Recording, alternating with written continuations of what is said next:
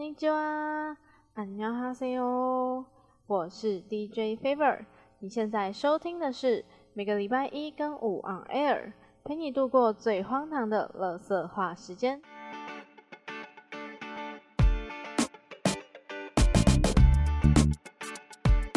开始之前，我想先聊一下，我上一集有讲说我在追那个摩天大楼，前天我终于把摩天大楼给追完了。 这一部是真的很好看。一开始在看的时候，没有想过说后面会有那么大的反转。就连我刚刚在跟别人聊天的时候，就聊说我最近在看《摩天大楼》，他也和我说：“哦，这个是今年的神剧，真的很好看。”所以推荐大家去看好吗？我我觉得，因为我我真的看到我超喜欢这一部，然后我就很想要写一集，就是介绍跟心得。所以等我酝酿一下。我看完《摩天大楼》之后呢，因为摩天大楼它的剧情主要是在讲一宗命案，就围绕在一宗命案之间，然后警察在办案的时候呢，就会去从呃这个受害者，也就是 Angelababy 所演的这个钟美宝，然后去慢慢的挖掘说他身边的人啊，还有他背后的故事。那这个钟美宝就是 Angelababy 这个角色呢，他在里面有一个弟弟，是一个钢琴家叶书俊。我在看就是那个。他们姐弟的部分，然后就是哦，他，我觉得哦，这个弟弟超可爱，所以我又去查了他的，看看他有演什么其他的戏，因为我觉得如果我喜欢一个演员的话，我就会去把他的戏剧作品就感兴趣的全部都挖掘起来看，然后就发现说他今年有演那个二十不惑，那因为我最近一直很想要看三十而已，呃，没有什么两部之间没有什么关联，它是同一家出的。然后一部是在讲，就在二十几岁的一些可能迷惘啊，或者是对于工作的一些烦恼。三十而已的话，就是比较再更大一点，就是比较姐姐那种，比如说呃结婚啊，或者是你可能工作一阵子之后，那你要怎么去取舍，说婚姻跟工作，或者是跟小孩之间的一些状况。一开始就是想说，那看三十而已之前，我想要先看二十不惑。可是集数太多，就一直没有动力下去看。钢琴家那个弟弟的演员，他好像叫曹思琪吧，我就查到说他要演二十不惑，我就立马就打开二十不惑出来看，就是很有突然间很有动力。而且我还特别喜欢的一个部分，他在里面是演一个，就是他在里面的 CP 跟他配对的是一个很喜欢打游戏的宅女。然后他自己也是一个很喜欢打游戏的宅男，这个剧情我超喜欢的，就是因为打游戏而认识，所以我就会一直想要看下去。就我追完《摩天大楼》之后，现在在追《二十不惑》，但是《二十不惑》跟《三十而已》呢，他们都是电视剧，那个《摩天大楼》是网络剧，所以它只有十六集。那《二十不惑》跟《三十而已》他们都有四十多集，所以我就很怕说我到底看不看得完。虽然说之前《全职高手》我也是有看完了，不过也是花了很多时间。就希望可以看完这样子，那好吧，就来进入今天的主题了。今天的主题呢是关于游戏的部分，终于要来介绍游戏了。说到我最喜欢的游戏，就不会是什么英雄联盟、传说对决那些，因为那些都是我近两年才入坑的。但不得不说，就是现在的那些游戏琳琅满目的状况，只有这种。比较偏 MOBA 系列的游戏，真的是我唯一没有玩腻的。我其实很常玩一些手游，都是没有多久就退坑了，所以我每次都会觉得说啊，好想氪金，就觉得说我应该没有什么耐心，所以我就后来就会放弃。虽然说我很喜欢玩那种 RPG 的养成游戏，但是现在的游戏感觉耐久度就真的不是很高。所以今天呢，就来聊聊这一款是我玩了超过十年，然后它从单机发展到网络。甚至呃还有推出手游，之前也有被大陆翻拍过大陆剧。它是一款偶像的养成游戏，叫做《明星志愿》。那这款游戏呢，最初会接触到，其实是因为我的哥哥姐姐他们都有玩，就是玩一代、二代。那当然就也有买三代。然后某一天呢，我就在家里找到那个三代的游戏片，所以就想说试着玩玩看。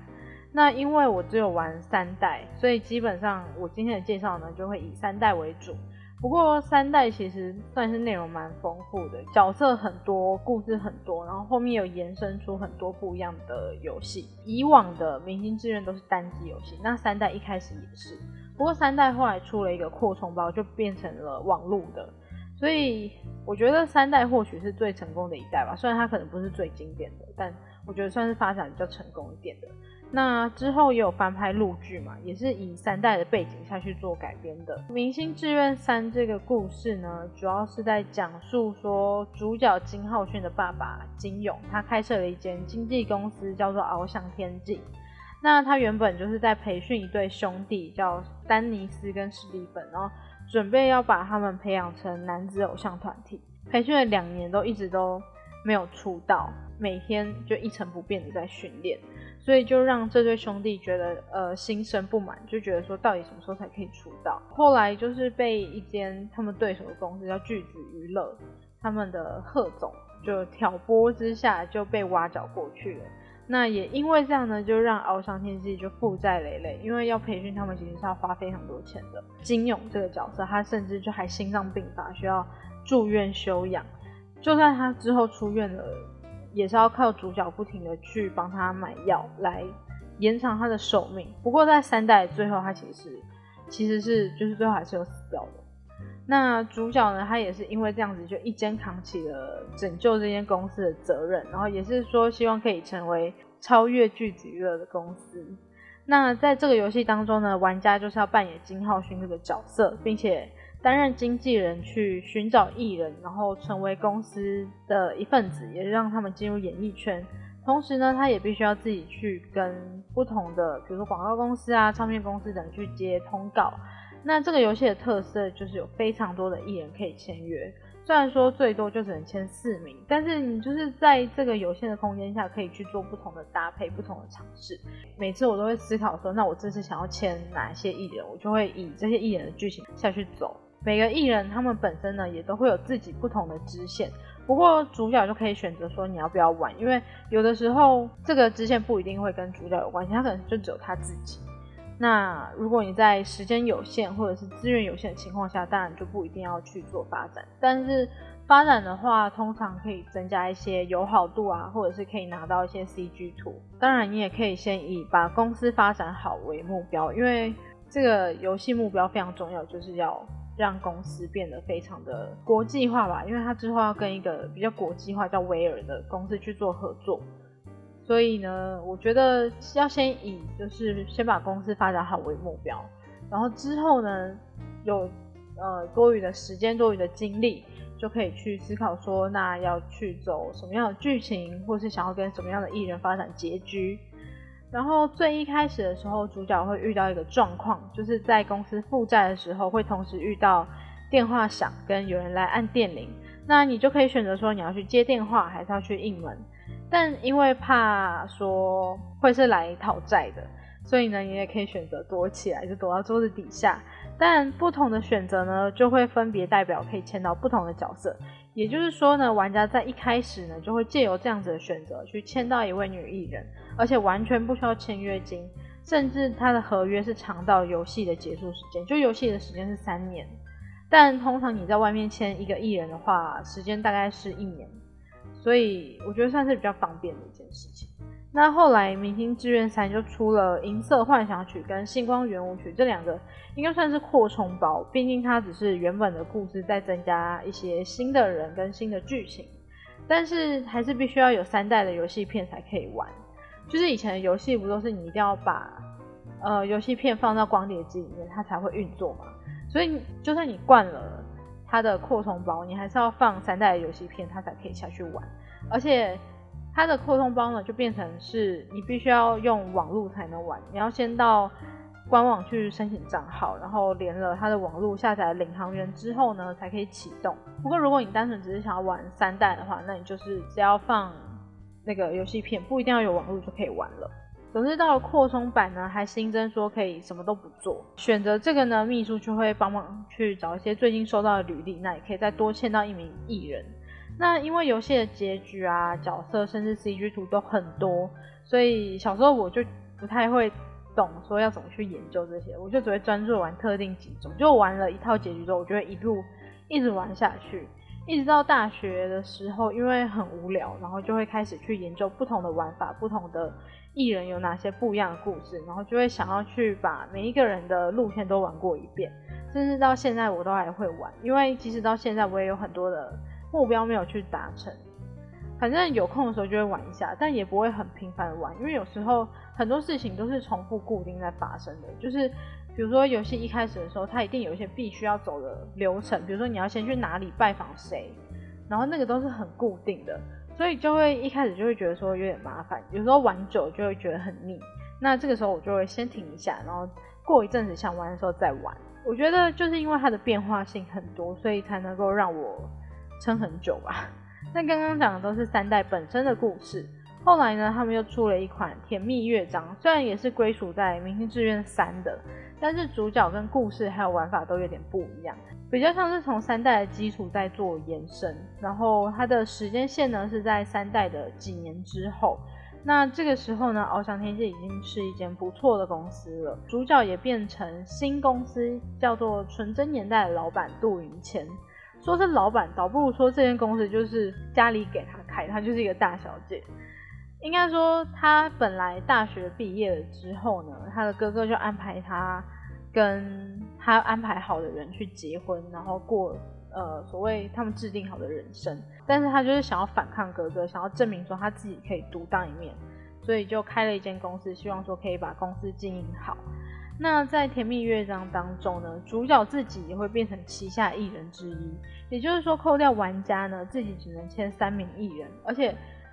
这一代你可以签的艺人全部都是男生，然后基本上几乎每一个角色都可以跟女主角发展感情结局，而且是每一个男角色哦，不只是艺人，连三代的主角金浩勋，甚至是女主角的哥哥都可以。然后还有一些隐藏版的支线，就是攻略本没有写的，但网络上的话都会有比较详细的攻略，因为我觉得《甜蜜乐章》出的攻略本很简陋。所以我后来就会在网络上自己查，然后又玩了其他不同的支线剧情。偶尔我就会这两个，就是三代跟甜蜜乐章交替玩，就会很像在玩不同类型的游戏。甜蜜乐章的特色呢，就是主角可以约旗下的艺人去约会，不同的季节也会有不同的剧情。有些剧情也是要约会很多次才会触发的，比如说你们要约会够多次。才会有一些像是绯闻啊，或者是特殊节日的时候，可能对方会约你出来之类的。也因为约会的系统，就增加了很多三代没有的景点。虽然说只有约会的时候才能去，但也是有很多的选择。所以有时候我反而艰难是会想说，我哦，这次要约他去哪里？那再来就是通告，从原本的唱片、电视剧、主持、广告还有电影，那也增加了舞台剧跟时装秀。而且以往呃主角的造型都是。一样，这一步呢，你只要透过剧情去取得衣服就可以换装，就会变得更加的丰富，导致说我没有因为说玩了很久就对这个游戏失去热情，反而我会愿意花更多的时间去研究说要怎么玩。那再来要特别介绍的一个角色，他是《明星志愿二代》的主角，然后在三代呢就已经成为天后巨星的方若琪。如果是玩三代的话呢，会有旗下的艺人去跟他发生感情结局的一个支线剧情。不过甜蜜乐章就没有。有一阵子很喜欢听一些比较久以前的歌，然后无意间就点到那个蔡依林的《看我七十二变》，然后我就突然发现说，哎，原来方若的服装就是参考蔡依林在《看我七十二变》的衣服，但我觉得也很合理，毕竟又是一个天后的形象。也算是一个小彩蛋的部分吧。其中我最喜欢的剧情是三代的某个角色叫做魏雅，他的角色呢是一个很畏惧人，一个很畏惧人群，所以总是用比较邋遢的装扮去伪装自己。但他的真面目其实是一个美少年。三代的初期呢，他其实是没有办法开演唱会或者是一些什么歌友会啊，就是。你玩到一定的程度，一定的资金，你可以帮艺人开什么影友会、歌友会、演唱会之类的，就那种类似见面会的活动。但是在第一年魏雅是完全不可以的。然后到了第二年年初吧，就是秘书呢，他会觉得说应该要让他跨出这一步，然后也希望可以让他变得更有自信，所以就会提出说让魏雅去街头卖艺，希望他能够找到自信，然后不要再伪装自己。最后呢，当然。他也是成功了，然后也会感谢经纪人让他成长，算是我蛮喜欢的一个角色。然后再来就是一个女角叫做心灵沙雪，她是一个备受保护的日本女生，但其实她的内心非常空虚，缺乏家人的爱，所以你就总是可以看到说她看起来好像很独立自主，但实际上她就是一个非常孤单的小女生。